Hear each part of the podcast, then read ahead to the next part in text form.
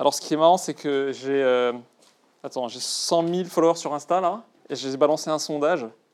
Et le sondage dit Faut-il faire une grande école pour réussir en France? On va voir. Je vous dirai le résultat à la fin. Je pense que j'aurai assez de votes. En tout cas, merci pour euh, l'invitation, pour, ce, pour Lucille qui m'a invité pour euh, ce master. Euh, on, peut, on peut faire un peu plus interactif peut-être que ce que vous avez l'habitude de faire. Euh, ce qui est intéressant, je vais partager ce qui est intéressant en, premier temps, et ensuite, euh, si vous voulez, on, peut, on peut faire question-réponse. donc je vais faire peut-être 30 minutes, et ensuite, comme ça, vous aurez le temps de, de poser des questions. donc je me présente d'abord. Donc moi, je suis Rassem Flazi. J'ai fondé, j'ai cofondé avec deux autres associés Legal Place, qui est une boîte dans le légal selon son nom, mais qui aujourd'hui est beaucoup plus euh, finance que légal. Je vais vous expliquer. Merci beaucoup. Et en fait, ce qu'on fait, c'est que euh, la boîte aujourd'hui euh, compte 200 collaborateurs à peu près. On a levé plusieurs fois des fonds, donc c'est un sujet que je peux vous décrire un peu après si ça vous intéresse. Euh, on a levé quasiment 30 millions d'euros euh, et, aujourd'hui on est euh, l'outil le plus utilisé en France pour créer une boîte. Donc si vous allez créer une boîte, il y a beaucoup de chances que vous utilisez Legal Place. En tout cas, vous allez tomber sur nous dans, les différents parcours de recherche que vous allez faire. on a 6 à 7% des boîtes qui se créent en France qui sont créées sur Legal Place aujourd'hui. Et quand je l'avais lancé, c'était un gros pain point en France. C'est-à-dire que c'était un parcours du combattant. C'était soit trop cher si vous passiez par un avocat c'est la solution luxe, on va dire, euh, soit euh, trop compliqué si vous vous débrouillez tout seul. quand on est étudiant, soit on a un frère, un cousin, une sœur qui, sait le faire et qui va le faire pour un prix d'amis. à mon époque, prix d'amis, c'était 1500 euros. et c'était quelques milliers si, si, si ce n'était pas un prix d'amis. Quoi. Et, et, donc aujourd'hui, sur LegalPlace, c'est quelque chose comme 100, 150 euros pour créer sa boîte ça démarre tout de suite parce que vous n'avez pas besoin d'attendre un rendez-vous avec un avocat, etc.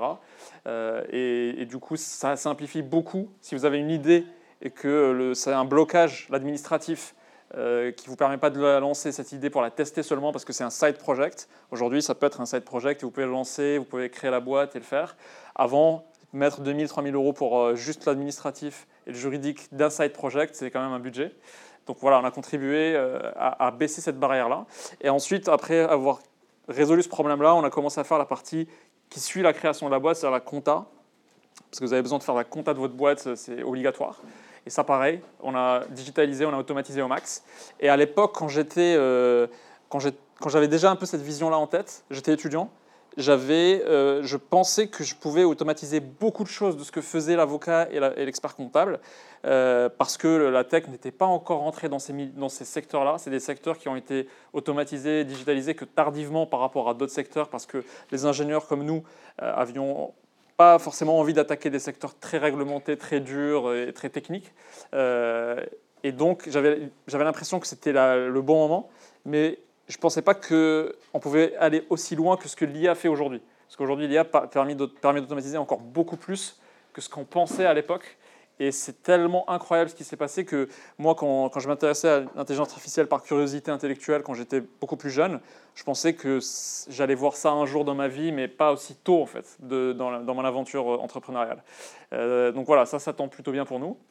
Donc on a attaqué la comptabilité euh, et là on a sorti notre euh, compte pro. Donc un compte pro, ça veut dire que c'est le compte, euh, c'est votre carte de crédit et votre application pour gérer les transferts d'argent, recevoir l'argent chez vous, etc. C'est un peu la néobanque de Legal Place. Donc aujourd'hui un entrepreneur quand il lance sa boîte, il a tout ça dans la même app. ce qui est plutôt cool, ça permet de simplifier la gestion d'une boîte. Quoi. donc peut-être quelques-uns d'entre vous connaissez ou pas du tout? Ok, bon, j'ai j'ai mieux décrit peut-être que ce que vous saviez. Mais, euh, et donc, euh, j'ai fait pas mal, on a, beaucoup de, sales, donc j'ai fait pas mal de sales. J'ai 30, 30 et 40 sales dans la boîte aujourd'hui. On a une grosse équipe marketing, donc j'ai fait beaucoup de marketing euh, via Legal Place, que ce soit du digital marketing, du marketing un peu plus par partenariat et par gros deals avec des grosses boîtes, du marketing par contenu, dont on parlera si ça vous intéresse, parce qu'aujourd'hui j'ai quelque chose comme 300 000 followers sur tous les réseaux réunis, avec des millions de vues tous les mois, donc qui permettent aussi de ramener beaucoup d'awareness sur la marque et des clients. Euh, et euh, j'ai pas mal fait de produits aussi, euh, parce qu'il fallait, construire le produit, avoir des parcours clients qui soient les plus fluides possibles, faire des choix de conversion, de comment arriver à avoir un lead et le convertir via des pages qui sont convaincantes, qui, arrivent à expliquer des choses sans un humain en face qui, vous explique, parce que certains clients, on n'arrive pas à les attraper par téléphone, donc il faut que les pages et le tunnel soient suffisamment forts pour les convertir. Donc voilà, toute cette panoplie, j'ai pu voir. S'il y a des... Je vous dirige un peu pour qu'à la fin, s'il y a des questions sur euh, ces différentes parties-là de, création d'une boîte, euh, je peux en parler. Peut-être aussi un sujet hyper important que j'ai couvert dans, dans, cette, dans ce parcours-là, mais qui est peut-être trop tôt pour vous, c'est la partie recrutement. Et le recrutement, c'est clé, mais quand on est 0 à 1, euh, on n'a pas de problématique de recrutement. Mais ça, reste quand même un des sujets les plus clés. Euh, donc voilà, sachez que voilà, tous ces sujets-là, on peut, on peut en parler en, fin de séance.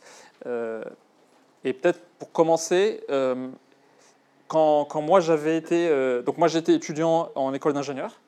Ensuite j'ai fait business à Cambridge, donc j'ai fait un parcours un peu similaire au vôtre. Euh, et j'ai toujours eu en tête cette histoire des, des effets de levier. Je ne sais pas si vous, avez, vous connaissez ce que c'est que les effets de levier? Est-ce que vous avez une idée de ce que c'est que le levier? Vas-y. On parle beaucoup d'effets de levier avec les crédits. Oui. Oui. Quel est le taux de rendement de ta boîte et quel est le taux de remboursement d'un crédit Oui. Qui permet de faire du leverage? Oui. Et, euh, il y en a d'autres en tête, j'imagine qu'il y en a d'autres. Mm-hmm. Je ne sais pas formuler clairement. Euh, alors c'est marrant parce que j'ai une vidéo qui dit ce qu'on ne vous apprendra pas à l'école et sur les effets de levier. Donc ce qu'on ne vous apprendra pas forcément en école, c'est que euh, l'effet de levier, c'est vraiment ce qui permet de construire une fortune ou un, patrimoine, comme on dit en France, parce que fortune, c'est peut-être pas, pas très positif. Mais pour se construire un wealth, les effets de levier, c'est indispensable. Et en fait, je vais vous expliquer les trois effets de levier qui existent dans la vie aujourd'hui, parce qu'il y en a trois. Euh, qui, sont, euh, qui ont leurs avantages et leurs inconvénients chacun. Euh, mais sans cet effet de levier, c'est impossible de, construire vraiment un, actif financier très fort dans sa vie et avoir une indépendance financière. ok?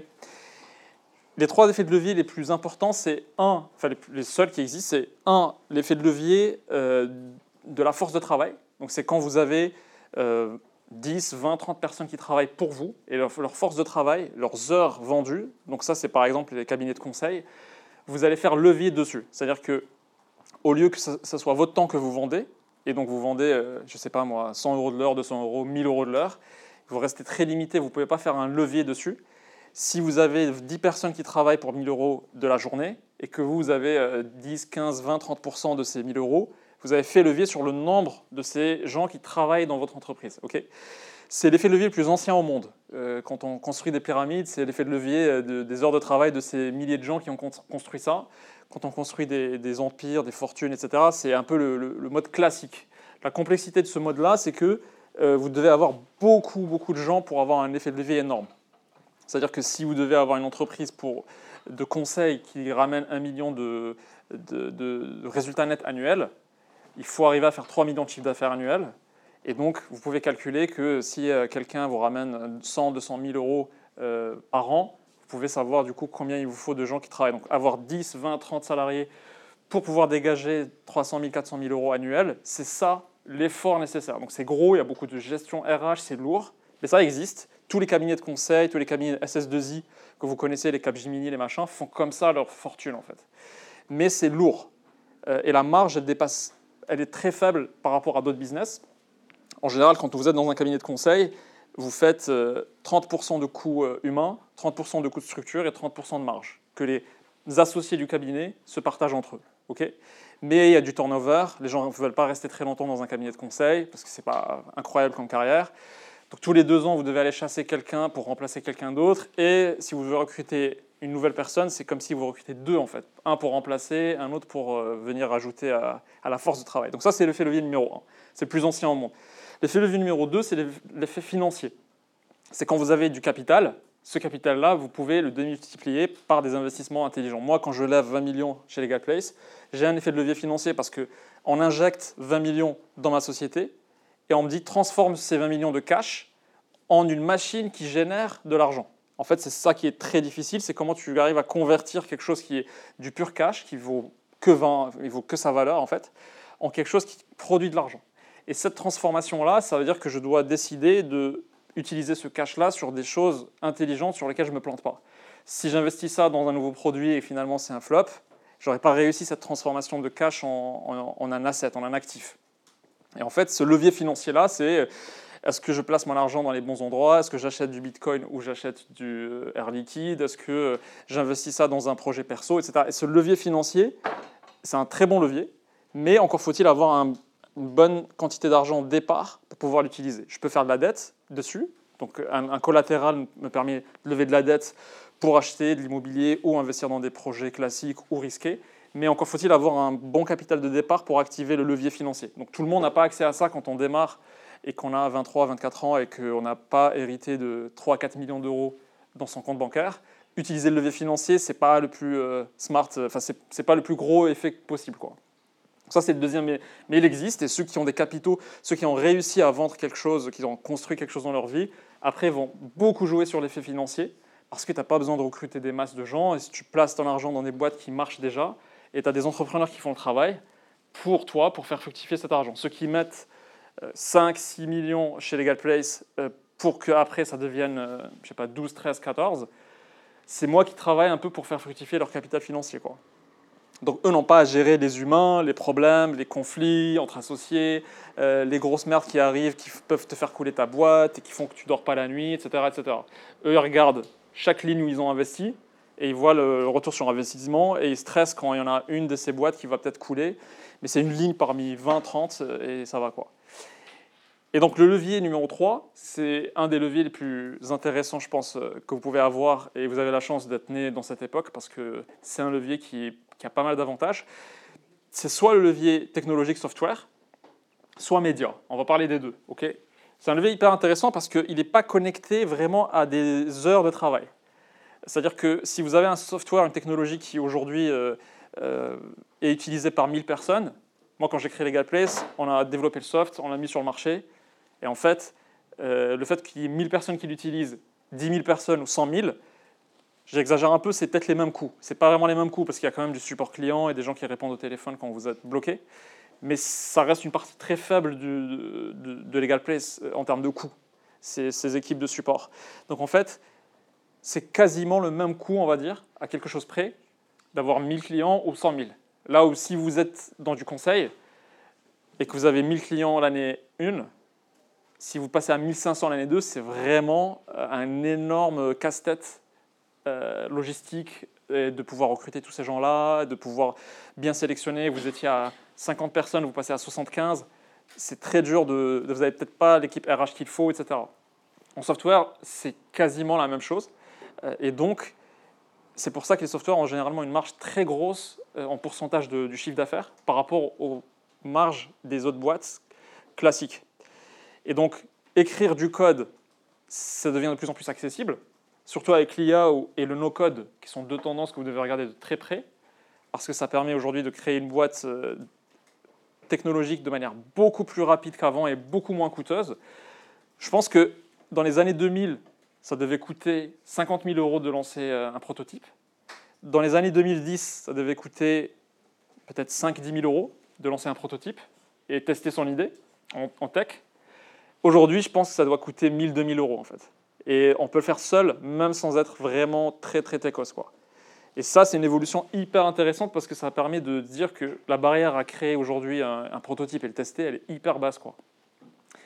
Et l'effet et, le levier numéro 3, c'est aussi les médias. C'est-à-dire que si aujourd'hui vous avez un compte sur les réseaux sociaux qui est hyper gros, que vous avez beaucoup de followers, que vous produisez, que vous, quand vous produisez une vidéo, que vous ayez 1000 euh, euh, spectateurs ou 1 million de spectateurs, c'est le même effort que vous allez faire. Donc la quantité de, de, gains que vous pouvez faire avec 1000 et 1 million, ce n'est pas du tout la même, mais pourtant c'est le même effort que vous faites. Et donc vous faites levier sur le média lui-même qui est qui est, pas matériel, donc qui peut se diffuser sans aucune limite euh, physique. Et donc ça, c'est le troisième levier. Ça fait que des équipes très petites peuvent lancer de très grosses boîtes. Euh, aujourd'hui, euh, je ne sais pas si vous, vous connaissez l'histoire, mais WhatsApp, quand ils ont vendu à Facebook, ils ont vendu pour 19 milliards, qui était une des plus grosses ventes de l'histoire de, la tech. En fait, ils étaient 30 personnes. Quoi. C'est énorme. C'est-à-dire qu'aujourd'hui, je pense que Société Générale vaut peut-être 20 milliards, mais c'est 100 000 personnes. Donc c'est la même valeur, en fait. Donc c'est incroyable. Bon, c'est un exemple très extrême. Bien sûr qu'il y a des boîtes au milieu qui sont un peu plus petites, avec beaucoup plus. Mais en fait, ça vous montre l'extrême de, levier tech, à quel point il peut être violent en fait. Un mec qui crée son soft et qui a, qui a un million de revenus par an, il a vraiment très peu de coûts en fait, tu vois. Et donc en fait, ce qu'il faut savoir, c'est que c'est un million d'euros de chiffre d'affaires dans la tech ne vaut pas du tout un million d'euros de chiffre d'affaires dans le conseil. Parce que quand tu veux vendre ta boîte de conseil, en fait, tu vends une fois le chiffre d'affaires. Quand tu vends ta boîte de soft, tu vends sept fois le chiffre d'affaires. Pour toutes les raisons que je vous ai citées. Parce que c'est un effet de levier beaucoup plus puissant, euh, que la marge est beaucoup plus grosse, que la valeur d'un euro de chiffre d'affaires n'est pas du tout la même que la valeur d'un euro de chiffre d'affaires du monde du service euh, humain. Euh, donc, quand tu achètes une boîte de conseil, tu n'achètes pas vraiment d'actifs réels parce que c'est des clients qui viennent sans vrai attachement, qui ne vont pas rester quand les managers vont sortir et changer de boîte. Donc en fait, tu n'achètes pas grand-chose, tu n'achètes pas de technologie, tu n'achètes pas de clientèle, tu achètes un peu une marque parfois. Et c'est pour ça que c'est une fois le chiffre d'affaires. Donc si vous créez un cabinet de conseil, vous n'allez pas pouvoir le vendre, ce n'est pas du patrimoine. Ce n'est pas considéré comme du patrimoine, c'est juste une façon d'avoir du revenu. Si vous créez une boîte de tech, c'est du patrimoine. Parce que les gens qui sont clients et qui vous payent tous les mois, vous allez les refiler aux nouveaux propriétaires. Il va les garder. Ils vont rester un certain temps, on peut calculer ça. Donc, acheter ça cette fois le chiffre d'affaires, ça fait sens. Parce qu'il euh, y a une croissance dans cette boîte-là. Cette croissance va continuer même si le fondateur sort. Les clients vont rester. La tech a été déjà développée, donc euh, elle est là, elle existe. C'est pour ça qu'on achète 7 fois le chiffre d'affaires une boîte qui est forcément, euh, qui, est peut-être jeune, qui n'est pas très rentable, mais quand même, moi j'ai des potes qui ont vendu leur boîte 7 fois le chiffre d'affaires qui n'avaient qui pas de résultat net, quoi. Ils n'avaient pas de marge. C'est-à-dire que leur boîte perdait un peu d'argent, mais le levier tech est tellement puissant qu'on va se dire, OK, euh, comme elle est en train de croître, je ne sais pas si vous êtes familier avec les multiples de chiffre d'affaires. Vous avez déjà fait des cours sur ça ou pas? Ok, cool. Donc vous avez le, un peu de background sur ça.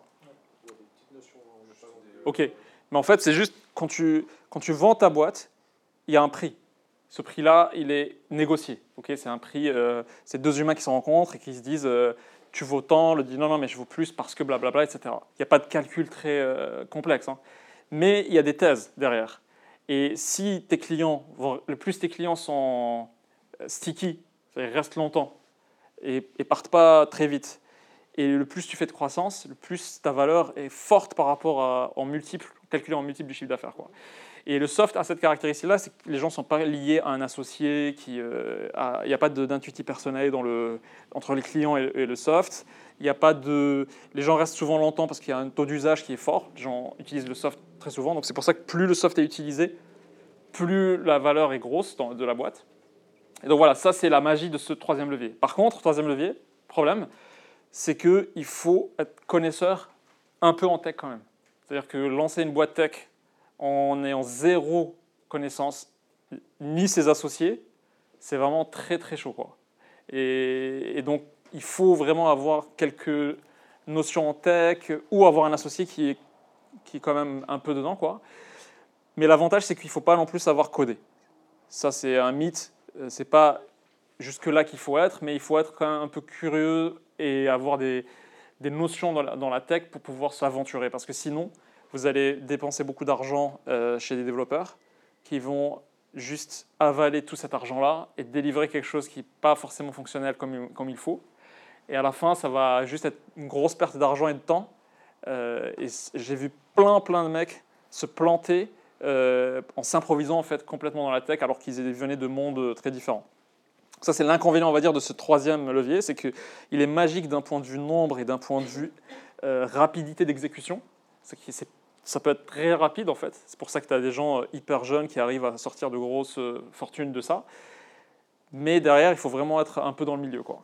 Ou avoir un associé. Et là, pour le coup, il y a énormément de, de techos ou d'ingés qui n'ont aucune idée du business sur lequel euh, vous pouvez vous associer en disant bon tu connais pas forcément le business, moi j'y connais beaucoup, donc vas-y on s'associe quoi.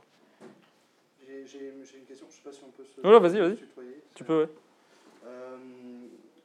Euh, ça sort un petit peu du côté tech, mais ça reste sur l'association. Euh, J'ai pas trop compris comment ça s'est fait ton association. Euh, comment en fait vous êtes choisi entre associés. Ouais. Et aussi de manière un peu plus concrète, actuellement on est tous dans une phase où on arrive avec nos projets qui commencent à maturer de manière plus, plus, poussée, disons. Et on arrive dans les phases où justement la structuration de nos futures entreprises oui. est entamée, notamment avec des sujets comme le pacte d'associés, etc. D'accord. Comment ça s'est passé dans ton cas En fait, Bon, déjà, il y a une question avant celle-là, c'est faut-il créer une boîte jeune ou pas? Et en fait, la réponse, elle est selon le type de boîte que tu crées. Si, dans ce que j'ai vu jusqu'ici, si tu crées une boîte en étant très jeune qui est dans le B2B, c'est hyper dur de la faire marcher. Parce qu'en fait, tu n'as jamais été dans le B. Tu n'as jamais évolué dans un business pour voir ses besoins, comment ils achètent, comment ils, n'étais pas assez euh, mature pour eux, pour leur vendre, etc. Donc c'est très dur statistiquement de réussir. Par contre, c'est beaucoup plus facile peut-être de réussir dans le B2C parce que euh, tu captes des tendances de ta population, de ta tranche d'âge que les plus vieux, les plus rodés ne voient pas. C'est pour ça que les réseaux sociaux qui ont fonctionné sont des réseaux sociaux créés par des jeunes parce qu'ils ont capté des tendances de gens très jeunes, lycée ou euh, fac, qu'ils ont réussi à créer des, des, Facebook, des Snapchat, etc. Mais ils n'ont pas réussi à créer du Salesforce. Ils n'ont pas réussi à créer euh, du HubSpot. Quand tu regardes les founders du B2B, en général, c'est des gens qui ont 35 ans minimum en démarrant, 45 ans en sweet spot, le meilleur âge pour le B2B. Donc en fait, quand tu t'aventures en B2B en étant très jeune, tu sais que tu pars avec beaucoup de, tu vois, euh, il faut, faut paraître un peu plus mûr, faut mettre une montre, euh, mettre une veste, laisser un peu de barbe, comme ça les gens se disent ah il est pas très jeune, tu vois. Et, mais aussi il faut avoir une connaissance de comment ça se passe dans, dans les boîtes en fait, tu vois. Quand tu vois une direction des achats qui, achètent finalement du soft, tu te rends compte que c'est pas ce que tu as vu quand tu étais étudiant quoi. Par, contre le B2C c'est plus risqué, dans le sens où au B2C, quand tu lances une boîte en B2C, elle peut être gigantesque parce que le nombre de consommateurs est énorme par rapport au business, mais le risque que tu prends est monumental. Alors qu'en B2B, le risque est beaucoup plus maîtrisé. Si tu détectes un besoin chez les PME, que tu l'as vu plein de fois chez plein de PME et tu sais comment y répondre parce qu'ils utilisent du Excel pour régler un problème et que tu as une idée de comment le remplacer, tu as beaucoup moins de risques pris. Parce que finalement, c'est un, besoin que tu vois tous les jours. Une question?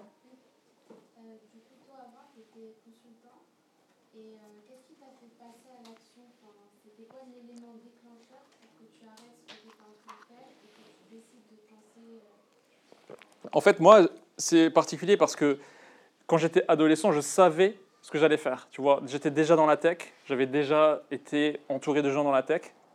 Quand je suis arrivé en France pour euh, suivre mes études d'ingénieur, j'ai lancé ma boîte de prestations à l'époque pour me financer parce que j'avais pas de bourse, j'avais pas de parents qui pouvaient m'aider euh, financièrement. Et du coup, euh, j'avais déjà créé une agence. Le levier humain dont je vous ai parlé tout à l'heure, je l'ai déjà bien expérimenté. J'ai vu les, les avantages et inconvénients. Et je savais que j'étais beaucoup plus attiré par un truc produit, un levier tech, parce que j'étais passionné par ça et que j'avais vu plein de gens devant moi se lancer, des clients à moi par exemple qui étaient entrepreneurs pour qui je faisais des services de, développement, tu vois. Donc c'était un truc que je savais. Euh, la raison pour laquelle j'avais fait un peu de conseils avant, c'est purement une raison administrative. Parce qu'en France, il se trouve qu'en étant étranger, tu ne peux pas lancer de boîte en sortant d'école. Bon, c'est une limite euh, un peu bête, quoi, euh, mais elle existe. Donc c'était un passage un peu obligé dans lequel j'ai commencé à explorer des idées, euh, rencontrer des gens. Et pour revenir à ta question, les, un des, un des cofondateurs que j'avais était un camarade de classe que j'avais rencontré à l'école, qui était hyper brillant et je me suis toujours dit si je lance un jour une boîte et que c'est avec lui, ça va marcher quoi. Euh, c'est quelqu'un qui, euh, bon, on était en école d'ingé, hein, donc il jouait énormément au poker, mais de manière très pro et qui gagnait beaucoup d'argent tous les jours au poker. C'était indécent pour moi qui, qui avait une boîte de, de, de, prestations de services. On devait travailler comme des porcs pour, pour générer de l'argent. Quoi. Euh, et, donc ça, c'est un des deux. Et l'autre était un avocat en exercice à l'époque. Et la raison pour laquelle je l'ai rencontré, c'est que moi, je parlais de mes idées à tous ceux que je rencontrais, en fait, tu vois. Euh, on sait tous qu'il y a des gens qui ne veulent pas parler de leurs idées parce qu'ils ont peur de... Voilà. En fait, moi, c'était l'inverse. Je faisais en sorte de parler au max mes idées parce que ça me faisait réfléchir, ou ça faisait que certains me donnaient des tips en disant ouais je connais ce marché, tu dois faire attention à ceci, cela. C'est une manière de challenger finalement tes idées. C'est une manière de challenger, mais une manière aussi de provoquer le réseau parce que je disais tout à l'heure dans le sondage, est-ce que ça sert à de faire une grande école ou pas? En fait, pour moi, le plus gros apport d'une grande école, c'est surtout l'entourage que tu te fais. Parce que les cours, tu peux les avoir ailleurs. Aujourd'hui, tu peux faire des MBA sur Twitter, YouTube euh, gratuitement, en fait. Le contenu, tu peux l'avoir des meilleurs mecs de contenu dans le monde en anglais. Tu n'as pas besoin d'être dans une classe en particulier euh, avec des gens parfois random, parce que tu sais pas pourquoi ils sont là.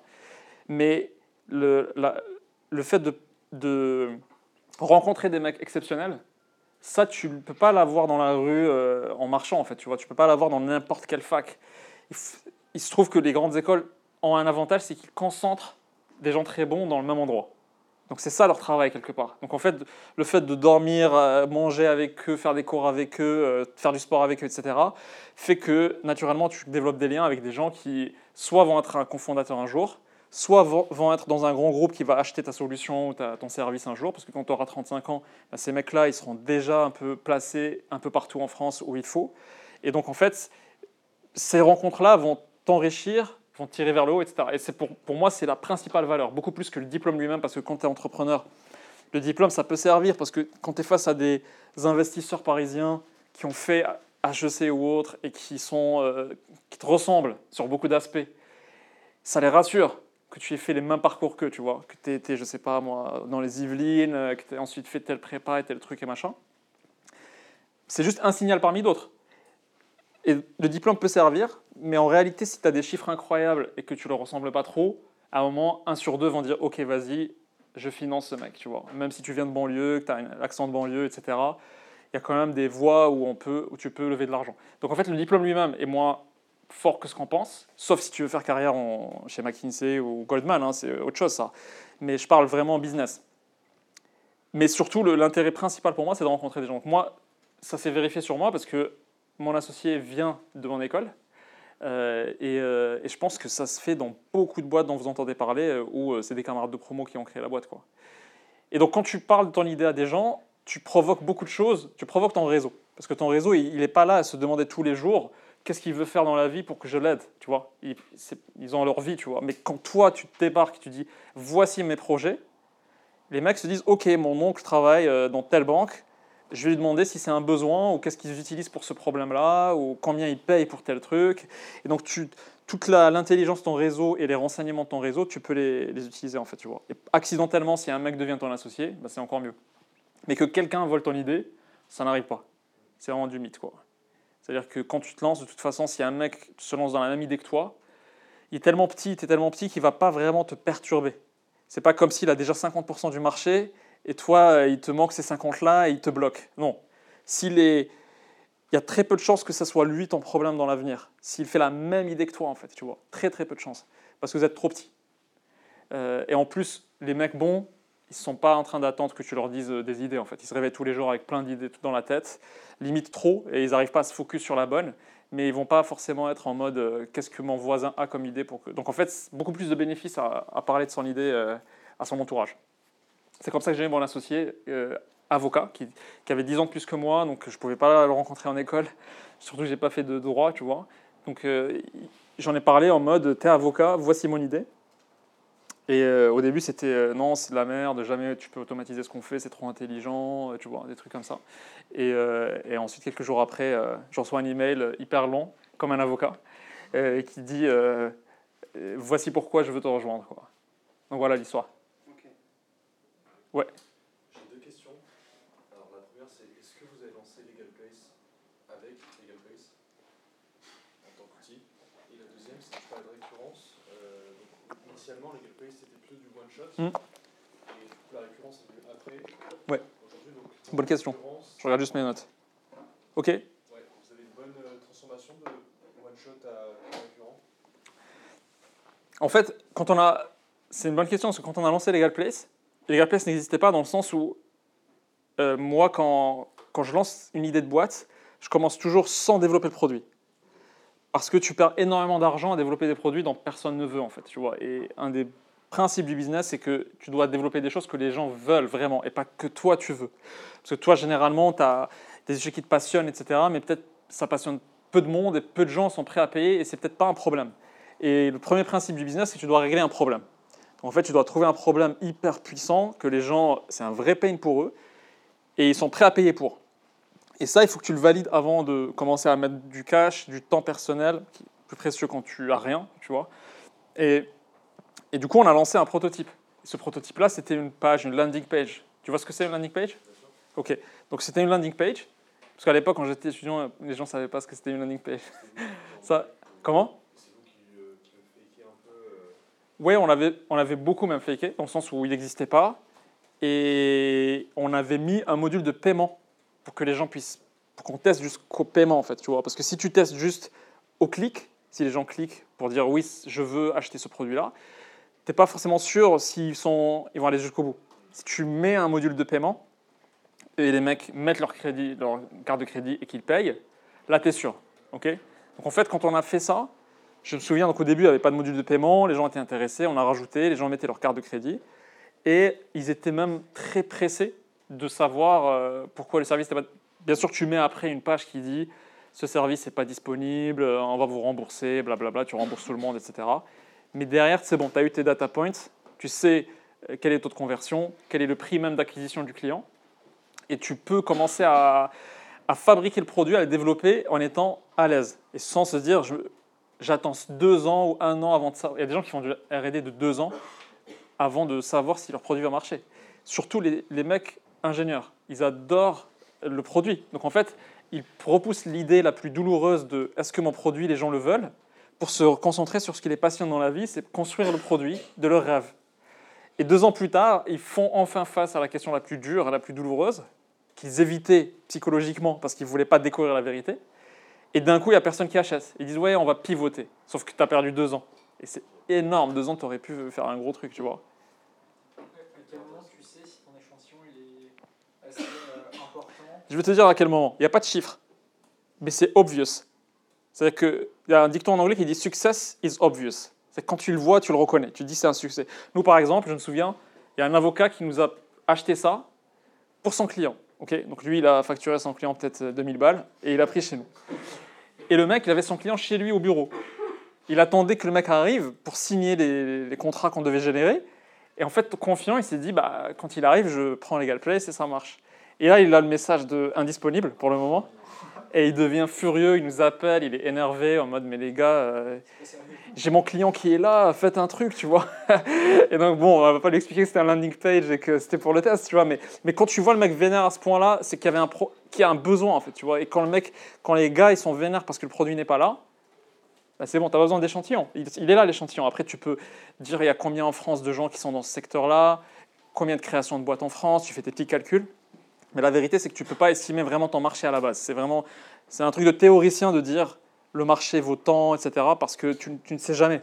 C'est un point, il s'avère que pour nous, c'était un point d'entrée à la création de boîtes, et que derrière, quand les, quand les mecs prenaient nos autres produits, c'était un marché gigantesque. Tu vois, je pourrais, j'aurais pas pu deviner tout ça euh, à l'époque, à 20 et quelques années. Euh, tu vois, c'est très dur. Donc, euh, tu prends un une intuition de, ok, il y a beaucoup de gens qui lancent une boîte, qui ont un vrai problème, ils seront prêts à le payer. Si je le teste sur un petit échantillon et qu'il y a beaucoup de gens vénères et qui veulent leur truc, je lance, tu vois. Est-ce que c'est un concurrent principal, les Oui. Euh, en fait, nous, comme on est sur la création de boîtes et la compta et la néobanque, ils sont nos concurrents sur la création de boîtes. Oui, exact. Sur la création de boîtes en particulier, parce que juridique, c'est vaste. Il y a des trucs que nous, on fait qu'ils ne font pas, et vice-versa. Mais sur la création, oui. Ils sont arrivés après vous Non, ils sont arrivés 4 ans avant nous. Ils sont arrivés 4 ans avant. Nous, on était dernier entrant en légal et dernier entrant en compta en France. Et l'année où on devait lancer Legal Place, il y avait Rocket Lawyer qui était le numéro 2 aux States, qui faisait 200 millions de chiffre d'affaires, qui devait se lancer en France. Donc en fait, quand tu regardes ça théoriquement et que tu lis tes cours de, académiques, tu te dis, bon, normalement c'est l'avantage du premier entrant. Je ne suis pas dedans. Il y a un Américain qui arrive et tout le monde te dit dans la théorie hein, du business que quand l'Américain débarque avec ses millions, tu te fais défoncer parce qu'il a des moyens. Donc en fait, dans les by the book, c'était pas supposé marcher quoi. Bien sûr, nous, on avait tremblé en voyant les annonces et tout, naturel. Après, j'ai regardé la, la, page équipe de euh, Rocket Lawyer. Et bon, je le dis on record, mais c'est pas très grave parce que ça date. Euh, je vois la, page équipe et je me dis mais c'est pas possible. C'est, tu peux pas mettre une équipe. Enfin, c'était pas une équipe de stars quoi. C'est là où je vais parler du recrutement. Je me dis mais c'est, anormal. Soit ils sont plantés aux States, ils, ne savent pas recruter, mais quand même, ils ont un, ils ont track record très fort. Soit il y a un truc bizarre. Donc je me suis dit, normalement, si je ne me fie pas à mes craintes, logiquement, ça ne va pas marcher. parce que c'est très weak. En fait, ça n'a jamais marché. Première année, on les a complètement dépassés très vite, alors qu'ils avaient un financement, etc. etc. J'ai compris après euh, la politique qui a fait qu'ils sont arrivés avec une équipe euh, pas forte, mais en tout cas, c'était une grosse erreur, ils se sont retirés depuis, etc.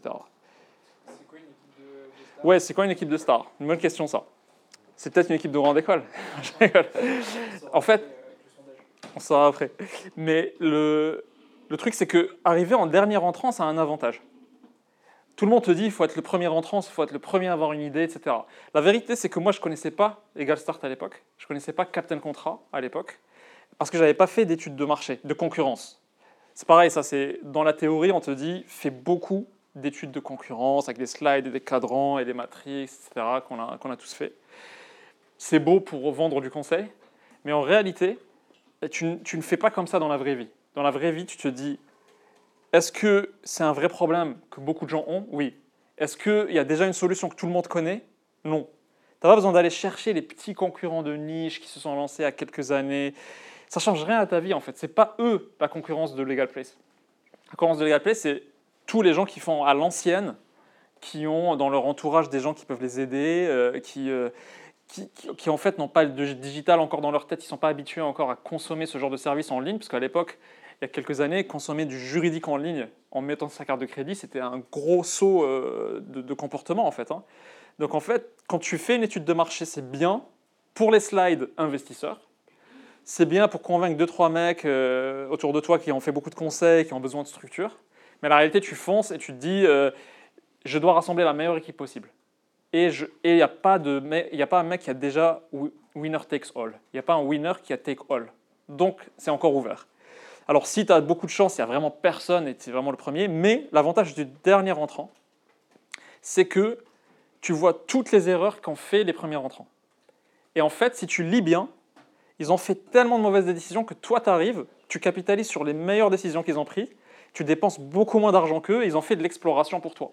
Donc, si tu es très bon, tu arrives plutôt à prendre les bénéfices du dernier entrant. Je vous donne un exemple. Nous, euh, en comptabilité, on a besoin de, catégoriser automatiquement toutes les transactions de nos clients. Parce que dans la comptabilité classique, c'est un humain qui le fait. ok? Il se trouve qu'il y a des concurrents euh, dans la compta qui ont 10 ans plus que nous, qui ont fait de la R&D pendant 5 ans avec des 30, 30 40 euh, ingénieurs qui ont payé très cher pendant 5 ans, beaucoup, beaucoup de, data de leurs clients pour entraîner des modèles à l'ancienne. Tu arrives aujourd'hui, tu prends ChatGPT, une équipe de stars en IA chez nous, et c'est en deux mois qu'on l'a fait. Parce que l'IA aujourd'hui a rendu obsolète, ChatGPT a rendu obsolète toute l'IA d'avant. En fait, avantage dernier entrant. Les mecs, ils ont une legacy. Vous savez ce que c'est legacy? Ils ont une dette technique, c'est-à-dire qu'ils ont construit des systèmes complexes et tout, ils ne peuvent pas passer à la prochaine génération, ils doivent maintenir ce qu'ils ont construit. Donc ils ont besoin de 10 personnes juste pour maintenir ce qui existe. Et donc ça, c'est l'avantage du dernier entrant. Il ne faut pas abandonner une idée dans laquelle vous avez une grosse intuition, juste parce qu'il y a un concurrent que quelqu'un a, a trouvé qui a 10 salariés. Quoi. Donc une équipe de stars, avant de prendre la question, c'est, c'est potentiellement c'est la seule mission du CEO. C'est-à-dire que si CEO doit rien faire d'autre, à part envoyer des emails, euh, faire de la représentation comme ici, etc. C'est juste ça. S'il fait ça bien, tout le reste fonctionne. Alors, les cinq premières personnes, les dix premières personnes selon la boîte que vous faites, sont cruciaux. C'est les plus importants parce que du coup, les autres que vous allez recruter en général vont être des N-1, en fait, des, des gens en dessous. Donc si vous avez l'équipe de stars dès le début, vous allez avoir un effet démultiplicateur énorme sur les bonnes idées, l'exécution, la rapidité, etc. Donc les 10 premières personnes, c'est eux qui vont faire ou défaire votre boîte, en gros. C'est ni votre intelligence seule, parce que seul, vous ne pouvez pas construire un gros truc, euh, ni euh, l'argent que vous allez lever. Il y a beaucoup, beaucoup de gens, vous l'avez vu, hein, des startups qui ont levé 100, 200 millions, qui sont aujourd'hui vendus euh, au tribunal pour 1 euro. Il y en a plein. Donc en fait, tout ce qui fait le succès d'une boîte, c'est les 10 personnes les premières. Donc en fait, les gens qui recrutent ça, ils disent non, mais je prends des juniors au début, qui n'ont pas d'expérience parce que j'ai pas d'argent, etc. En fait, c'est un peu l'inverse qu'il faut faire. C'est plutôt prendre les meilleurs mecs que tu puisses avoir pour les faire venir dans la boîte, pour qu'ils travaillent. Parce que tu peux pas faire tout en fait. Il y a un mec qui va faire ton produit, il y a un mec qui va faire ton marketing, il y a un mec qui va faire ta tech. Et si ces gars-là, tu n'as pas aligné une très très belle équipe, tu peux faire une petite boîte. Mais en fait, si tu as une ambition d'un truc assez gros, il faut quand même rassembler. euh, si c'est une ambition moyenne, bah, trois personnes ou quatre stars sont nécessaires. Si une grosse ambition, quand même 10, 20 qui doivent être très solides. Donc c'est pas que une histoire de diplôme, bien sûr, parce que tu peux avoir des dropas, tu peux avoir des gens qui n'ont pas le bac, qui sont incroyables. Et nous, dans Legal Place, on en a des gens qui n'ont pas, qui ont peut-être le bac, hein, mais qui n'ont pas genre de diplôme supérieur, qui, qui font des trucs incroyables, qui sont des vrais magiciens dans la boîte, euh, mais qui sont plus durs à capter. Parce que naturellement, il n'a pas les labels euh, sur un CV, quoi. donc c'est encore plus dur de détecter ces talents-là. Mais c'est comme euh, équipe de foot, as des recruteurs qui vont dans partout et qui essaient de choper les, talents, et c'est eux qui font le, succès de, l'équipe. Donc c'est la même chose dans une boîte. Et ce que t'as- t'as- en fait, c'est très avancé peut-être pour, euh, pour cette classe, parce que c'est il faut, il faut avoir un peu de vécu pour le ressentir, mais tu as deux types de gens. Tu as des gens qui sont moteurs, et tu as des gens qui sont... euh, y a un mec qui a fait une belle image qui disait qu'il y a des gens qui sont euh, plutôt des, des canons et d'autres qui sont plutôt des boules de canon. Et donc en fait, si tu n'as qu'un canon dans la boîte, tu peux avoir tant de boules que tu veux, ça va tirer one at a time. Quoi. Et si tu en as cinq des canons, là la capacité de la boîte d'aller vite, elle est beaucoup plus grosse. Donc en fait, moi j'appelle ça des moteurs, c'est-à-dire c'est des gens qui eux-mêmes vont avoir tellement de prise d'initiative dans la boîte que tu n'as pas besoin de, les prendre par la main chacun. Et ces gars-là sont très rares, très durs à avoir. En général, eux-mêmes peuvent être entrepreneurs. Donc ils ont peut-être pourquoi ils sont chez toi? Et, donc tu dois leur avoir, tu vas leur donner du capital, sinon ça les intéresserait pas. Et, et tu dois les trouver. Et donc en fait, euh, si tu arrives à avoir 4-5 moteurs comme ça, tu peux dire que la boîte va marcher quelle que soit l'idée. Parce qu'en réalité, l'idée importe peu. Tu vas tellement l'adapter dans, ta vie d'entrepreneur et trouver le bon angle et switcher, etc. Euh, l'idée a beaucoup, beaucoup moins d'importance que cette équipe qui va la diriger. L'équipe va trouver la bonne idée à un moment, même si elle n'a rien à voir avec le début. Mais le plus dur, c'est de dire qu'un CEO, sa mission, c'est de ramener les meilleurs, mais c'est dur de convaincre les meilleurs de venir. C'est ça le hack. Le hack, c'est que si c'était facile, tout le monde le ferait. Mais comment tu arrives à convaincre des gens plus smart que toi de te rejoindre?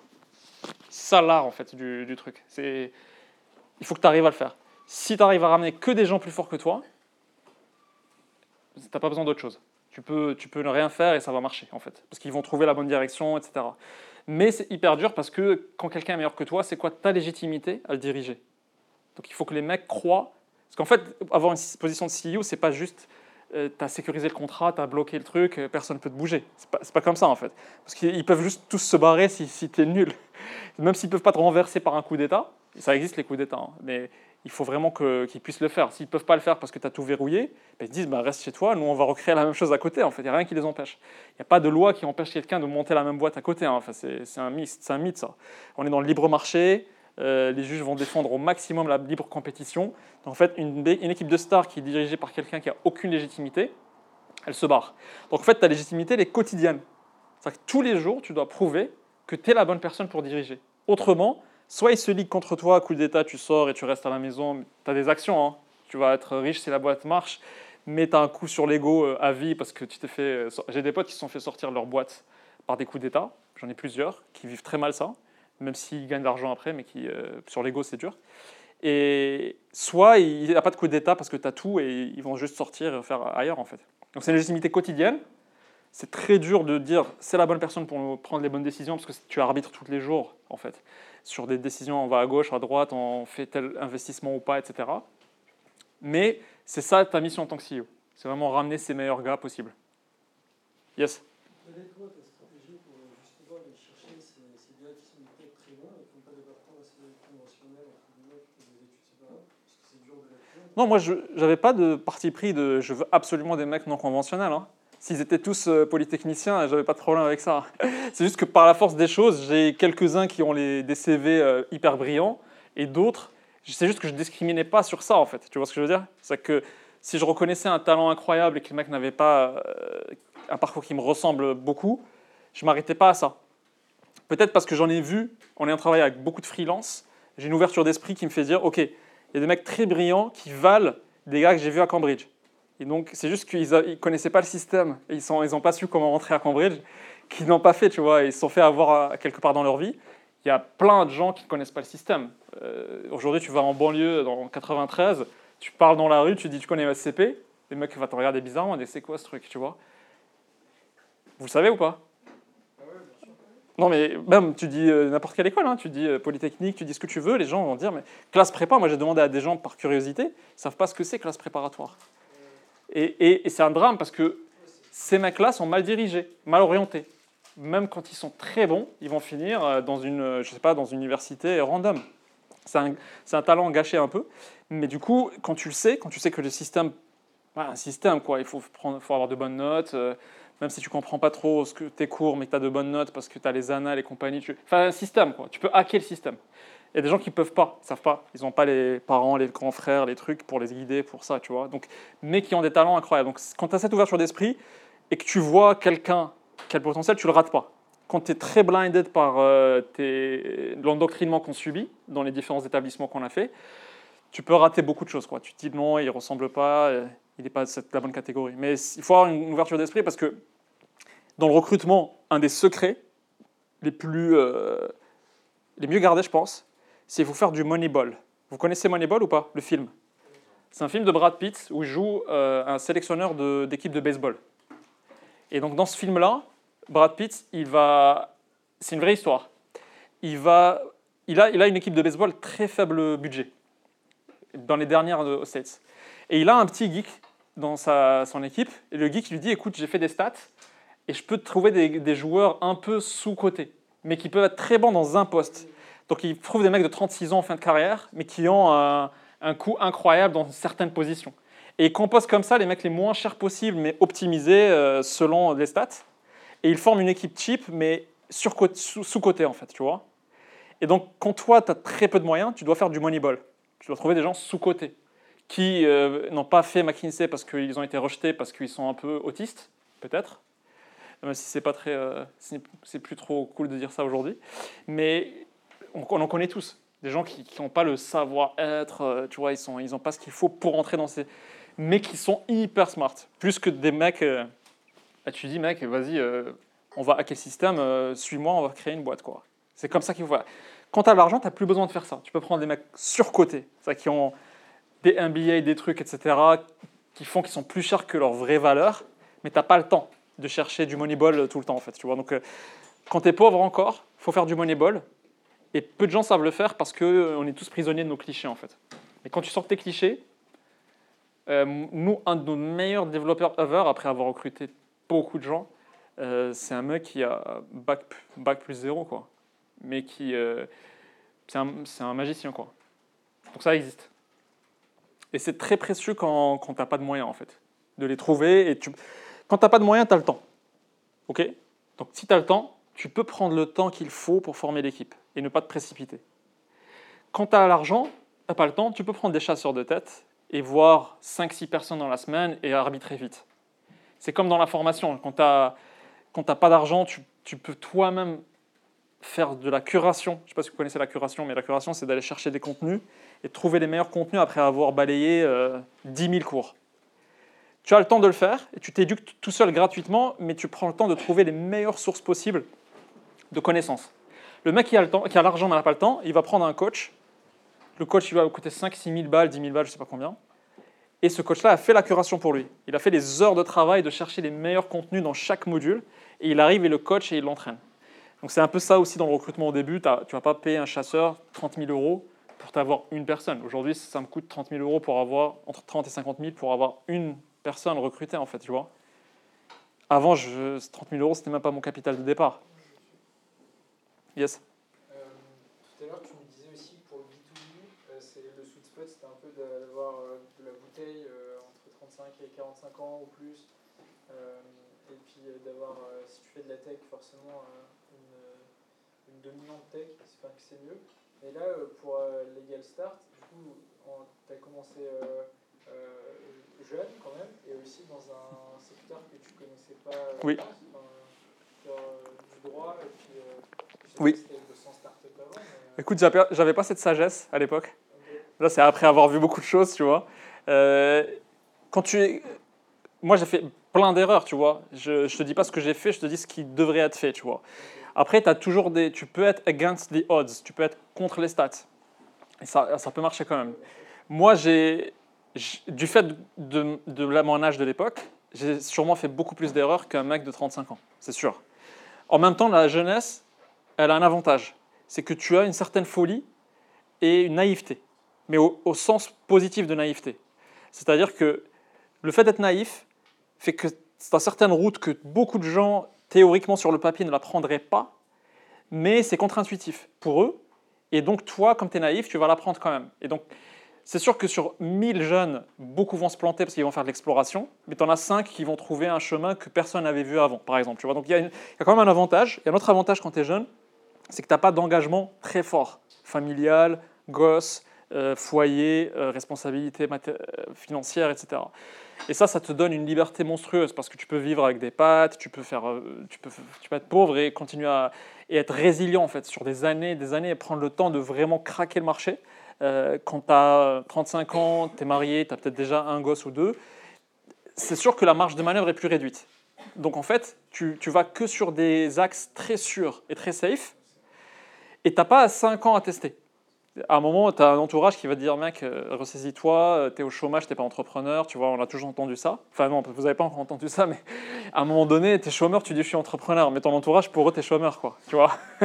Donc ils vont te dire, euh, c'est quoi la limite? Tu vas faire ça jusqu'à quand? Même tes parents, ta copine, ton mec, ils vont tous te dire, bah, c'est bien ce que tu nous racontes. Six mois, c'est bien, on va te croire. Un an, bon, un an et demi, ça commence à être long. Mais si tu es très jeune, on va te pardonner ce truc-là, tu vas pas avoir de pression. Tu vas peut-être avoir des pressions des parents, tu vas dire ils sont d'une autre génération, ils comprennent pas. Ou des parents peut-être qui ont connu le business et qui vont peut-être te sou- te soutenir, tu vois. Mais c'est vrai que avoir des enfants et, euh, faire ça, c'est hard. Déjà, sans enfants, c'est hard. Euh, c'est vraiment très dur. Et peut-être on, finit sur ce point-là de, de la difficulté que c'est d'être entrepreneur. Parce qu'il y a un côté où tu es seul. Et ma- malgré le fait que tu as beaucoup, tu peux avoir beaucoup de collaborateurs, etc., mais tu es le dernier à prendre une décision et tu es seul face à tes, choix, en fait, tu vois. Donc tout le monde te regarde, ils, te laissent, ils te délèguent la prise de décision, mais cette prise de décision, elle te crée une, grosse solitude dans la vie. C'est pour ça que les entrepreneurs se parlent beaucoup entre eux, parce qu'ils ils se comprennent entre eux. Tu- si tu parles à ta mère, pas comprendre par quoi tu passes. Si elle a été entrepreneur, c'est bien, hein, mais c'est rare. Tes parents, ils ont été cadres ou pas cadres, on s'en fout, mais ils ont rarement fait ce que tu es en train de faire. Mais les entrepreneurs te comprennent. Ils ont les mêmes galères, les mêmes difficultés face à leurs investisseurs, leurs salariés, le- les clients. Tout le monde euh, cherche quelque chose de toi, en fait, tu vois. Tout le monde veut arracher sa part de, ce que tu fais. Et toi, tu es là en train de négocier avec tout le monde. Donc, il y a une part de solitude qui est très forte, sur laquelle il faut, il faut se battre. Je pense qu'on est beaucoup d'entrepreneurs à devoir faire de la thérapie. On n'a pas encore cette culture, malheureusement. L'argent qu'on gagne, on le dépense beaucoup plus sur des investissements risqués pour rester dans, dans l'adrénaline. C'est fou parce que quand un entrepreneur en France gagne de l'argent, ce qu'il fait avec, figurez-vous, il investit dans d'autres startups risquées. C'est-à-dire que le mec a pris des risques monumentaux, il a, été, il a une chance sur mille pour gagner. Et quand il gagne un peu d'argent, parce qu'il a fait une levée, donc il a vendu quelques actions et on lui a donné 500 000, ou- ça- selon, chacun selon sa boîte, tu vois. On lui a donné un peu de cash. En fait, qu'est-ce qu'il fait avec? Il réinvestit chez des potes qui font des trucs risqués. Parce qu'on est addict au risque. C'est très rare où tu- que, tu, vois un mec qui va acheter de l'immobilier, en fait. Boring, l'immobilier, très boring pour un mec comme ça. Donc en fait, il va plutôt... Moi, acheté des NFT, tu vois? Bon, l'histoire va nous le dire si c'était erreur ou pas, tu vois. Mais c'était c'est un sentiment de encore plus rester dans la prise de risque et cette, ce, plaisir-là de dire il y a une chance sur mille, mais si ça marche, imagine, tu vois, c'est ce upside-là. En fait, je ne sais pas si vous connaissez ce graphe-là, mais euh, j'utilisais enfin le tableau une fois avant de partir. Parce que c'est une image que vous, que vous devrez garder tous en tête. C'est l'asymétrie du risque. Vous la, connaissez ou pas? Ok. Ça, c'est downside. Et ça, c'est upside. Nous, on est dans le game de risquer peu de choses. Bon, notre temps est très précieux, mais ça va. Si c'est un an ou deux, c'est limité. Et ça, c'est. Il n'y a, pas vraiment de limite dans le gain. Il y a une limite dans la perte. OK? Il y a une limite dans la perte parce que tu dis, je vais passer deux ans de ma vie, ou six mois, ou douze mois, ou machin. En général, c'est plus. hein. Euh, mais c'est limité. Je sais combien je vais perdre. Je sais que mes camarades de classe, euh, là, vous allez sortir, vous allez avoir des salaires qui vont monter comme ça avec les ans. Et euh, là, c'est les années d'expérience. Et là, c'est votre salaire. Et donc, ça va monter, monter, monter. Mais le mec qui crée une boîte, il n'a pas ce graphe. Le mec qui crée une boîte, imaginons qu'il a créé la troisième année après avoir été diplômé ou la deuxième, il va plutôt stagner, voire descendre. Et en fait, quand sa boîte ne marche pas au bout de trois ans, vous, vous êtes là. Enfin, vous, je ne sais pas ce que vous allez faire, mais ceux qui, ont, ceux qui sont chez McKinsey sont là. Alors, peut-être même, c'est plus gros. Et, euh, et toi, tu es là. En fait, tu as 28 ans, euh, ton mec ou ta meuf euh, te demande combien tu gagnes, tu es là, toi. Et ton camarade de classe, il est là. C'est ça le vrai risque que vous prenez. Mais c'est un risque limité, dans le sens où, si vous êtes malin, vous allez rebondir, vous allez repartir sur ça, et vous allez avoir un petit décalage voilà, de 4 ans. Ok, fine. C'est un risque que vous prenez. Ce risque-là, vous devez le calculer, vous allez le garder en tête. Même si, je disais qu'il faut être naïf aussi parfois. C'est-à-dire qu'il ne faut pas trop regarder ça, parce que sinon, on lance peu de boîtes, si on, connaît ça. Mais c'est la hard truth. C'est ça la hard truth. Ok? Moi, mes potes qui sont associés aujourd'hui, si j'avais pas réussi euh, à ce que je fais, j'aurais eu un décalage énorme avec eux. Mais moi, ça m'intéressait pas ce, ce- graphe-là. Ce qui m'intéressait, c'est cette asymétrie. C'est pas symétrique. Tu as des investissements où tu peux mettre 1000 balles, le plus que tu peux gagner, c'est 2000. Ok? C'est pas si asymétrique que ça. Tu vois, tu mets 1000 balles, tu as 20% de chance, ça peut rapporter 5000. Ok. Mais là, en fait, on est dans un autre game. On est dans un game où ça peut tu sais pas combien ça peut rapporter. C'est ça qui est excitant, tu ne sais pas. Ça peut être beaucoup, c'est unlimited, c'est illimité. Si demain tu es un champion européen, ça peut être très gros. Et même si tu ne l'es pas, euh, en réalité, ça c'est beaucoup plus déterministe, safe. Tu sais les étapes et tout, tu peux accélérer un peu ou pas. Tu peux, tu peux stagner aussi. hein. Mais là, c'est ça dans ton downside. Tu mets euh, un an de salaire en moins dans, la gueule, du retard. Mais si ça marche, tu sais pas, ça peut être euh, 5 millions, ça peut être euh, 50 millions de, de patrimoine que tu fabriques avec ça, plus toute l'expérience que tu vis, plus tous les apprentissages hyper concentrés parce que tu vas faire tous les métiers en, quelques années, etc. Toi, tu vieillis plus vite aussi, parce que c'est c'est du stress. Tu vis un stress qui est très différent de ton pote euh, qui fait du conseil. Quoi. Mais ça, si c'est ça ce que tu veux, c'est- voilà, c'est la route la plus normale, c'est le business. Ou l'investissement pour ceux qui ont de l'argent. Parce que ceux qui ont de l'argent mettent 50 000 euros dans une boîte qui vient de démarrer. Et pareil, eux, ils ont le même graphe. C'est juste que eux, ils ne sacrifient pas un an et demi ou cinq ans de leur vie, ils sacrifient 50 000, ba- 50 000 balles. C'est pour ça que, comme on est tellement excité par ce graphe-là, quand on gagne 500 000 balles, on va mettre 10, 10 tickets de 50, balles, 50 000 chez des potes. Et on espère qu'une d'entre elles fasse un truc euh, aussi asymétrique. Vous avez déjà vu ce, ce graphe ou pas? Mais ça, ça vous parle maintenant? Ouais, en termes de fois, ouais. Que dans une boîte, on fait fois 100, fois 1000. Bah, ouais, c'est ça. En fait, fois infini, parce que tu as commencé de, rien en vrai, tu vois. Genre, si tu arrives à, si tu arrives à 50 millions de patrimoine, tu étais sur, euh, je sais pas, un an de salaire, tu as perdu peut-être. Combien en épargne tu as perdu? Le mec, le mec qui épargne, je sais pas, euh, combien vous, comptez épargner d'un salaire euh, En France, c'est quoi la moyenne? Je pense, 15% annuel qu'on épargne? Ouais, voilà, tu, tu aurais épargné 10 000 euros de moins, ou 20 000 euros de moins. Tu fais tu vois c'est, Mais c'est irrationnel. Les chances de réussir dans ça sont très faibles. C'est pas un choix rationnel. Le choix rationnel, il est dans ce graphe-là. Donc, euh, on n'est pas tous rationnels. C'est pour ça qu'il y a quelques, quelques entrepreneurs parmi nous. voilà, les gars. Merci pour euh, l'attention.